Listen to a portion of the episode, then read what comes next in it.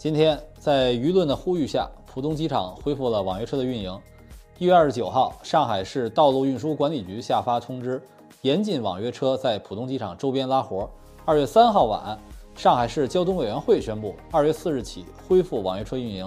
仅仅五天，浦东机场折腾了这一出，迅速收场。值得注意的是。上海市道路运输管理局是副局级单位，由上海市交通委员会管理。对于有关部门从善如流，快速听取人民群众的意见，这肯定是好事儿。但是呢，这件事儿本来是不该发生的。浦东机场年旅客吞吐量五千四百万人次，排中国机场第二。春运期间是客流高峰，调集运力，保障运输顺畅是天经地义的。网约车呢是国家法律所允许的交通出行方式，和出租车没有高下主次之分。单方面的限制一种方式，扶植另一种方式，显然涉嫌垄断。而网约车具有便宜、便捷、灵活等优势。浦东机场距离市区遥远，如果网约车司机送旅客到机场，回程不能拉客的话，可能放空很长一段路，耽误了时间，增加了油耗，也严重的影响了网约车司机的收入。所以呢，我刚看到浦东机场禁止网约车的消息，还不太相信。还以为仅仅是为了整治黑车，仔细查找条文才证实。显然，从舆论的反应来看，这个措施确实是不合理的，甚至不应该是出自上海这样的城市。那除了社交平台之外，包括央视网、央广网、中国新闻周刊等官方平台，也通过跟进报道表达了态度。特别是上海虹桥机场、广州白云机场、北京首都机场等同行，也以背刺的方式表示了对网约车的支持。起初呢？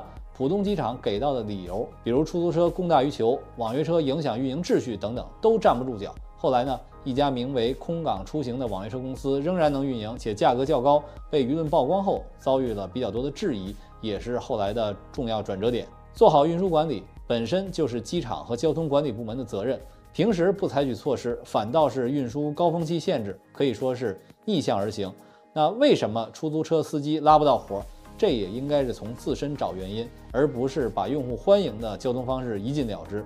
特别是浦东机场的管理水平和虹桥机场相差不少，恐怕是很多旅客的共识。网约车给旅客出行带来的结果显然是利大于弊的。而网约车为什么好？主要就是通过技术手段提高了运营效率。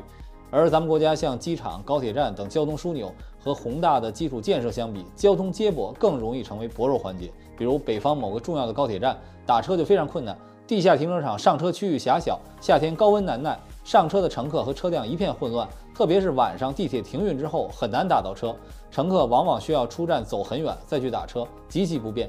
所以呢，这件事儿给交通管理部门好好上了一课。好在这次上海能够迅速的顺应舆论，解决了问题。城市管理的水平就体现在到底怎么做能让老百姓更方便、更受益、更能解决全局问题。就比如说汽车的限购、限号等问题，关乎百姓出行，关乎产业振兴。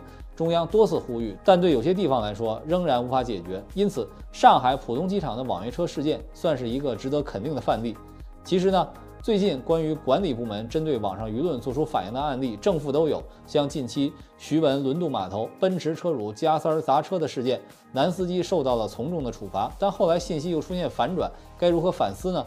包括之前公共场合涉日形象遭举报的事件，先是主管部门为了避免负面舆情，迅速撤除了事，等炒作流量的幕后主使被曝光后，反而尴尬。面对网络舆论，应该如何的反馈引导？这个问题永远值得慎重对待。